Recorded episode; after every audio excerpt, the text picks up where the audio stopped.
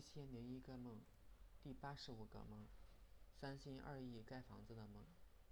有一天，叔叔让我改建平房出租，当时我手头上只有砖块，没有水泥浆。我说这样可不行，没有水泥浆，这房子一推就倒了，太不安全了。砌墙需要在砖块各面抹上水泥浆，让它们能够粘合起来。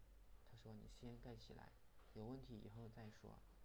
因此，我就开始砌砖块，砌到齐腰高的时候，砖墙已经开始不平衡，手轻轻一推就会歪。我喊叔叔，我说这样不行，这墙已经开始摇晃了。叔叔没有回应，我就继续往上砌，但是用手扶着墙，防止它倒。大概砌到齐肩高的时候，已经需要用很大的力气往里边推，墙才不会歪。我心想，这样怎么盖房子呀？还不如让，还不如让它倒掉。于是松开手，砌好的砖墙就马上倾斜，失去结构，砖块就呼啦啦的往下楼下落。这时，我似乎看到叔叔的身影闪过，他还带着几个人，大概是来看房子的。他们看见头顶有东西坠落，连忙躲闪，所幸没有人受伤。叔叔叔很生气的来找我。我说我也没有办法，他无可奈何的走了，但是采纳了我的建议。于是我开始用沙子、石灰、水泥和水来和水泥浆。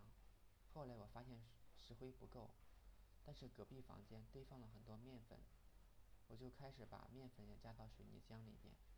因为面粉太多了，吃也吃不完。我想少加一点也没有关系。在做这个梦的前一天。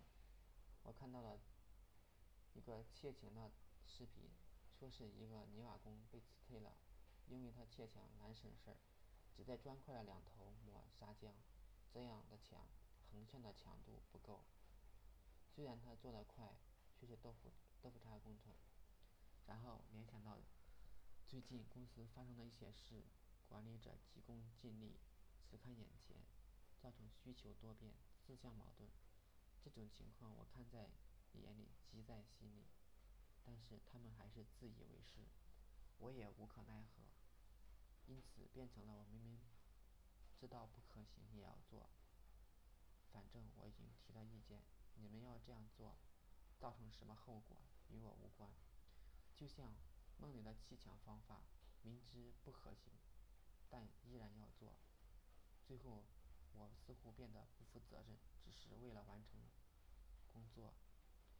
因此我开始往砂浆里掺面粉。也许这是互联网泡沫吧，一拥而上，一推就倒。很多项目都是领导乱弹琴，随意决策，朝令夕改的结果。